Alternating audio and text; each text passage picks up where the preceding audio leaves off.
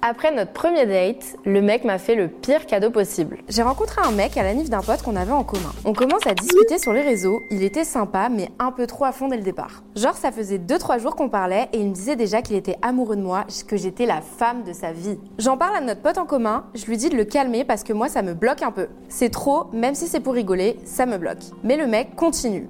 Je me dis bon, c'est peut-être sa manière de me taquiner, je lui laisse une chance. On décide de se voir, d'aller manger un truc et de se faire un petit date. La journée se passe super bien et à un moment, on se tape un délire sur le fait qu'il va me demander en mariage. Et moi, pour rire, je lui dis ouais, fais-moi une bague avec un brin d'herbe.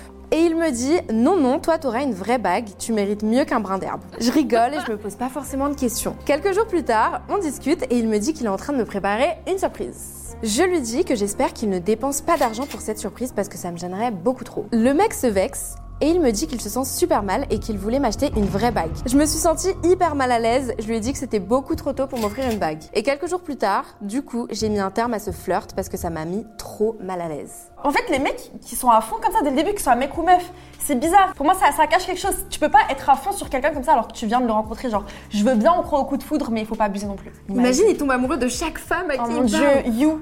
Joe dans you. Vraiment. Prochaine victime bientôt. Ah non, non, franchement, t'as évité un truc de ouf. Franchement, t'as eu raison de fuir. En tout cas, j'espère qu'il a pu se faire rembourser sa bague quand même. N'hésitez pas à nous envoyer vos histoires et à la semaine prochaine pour une nouvelle.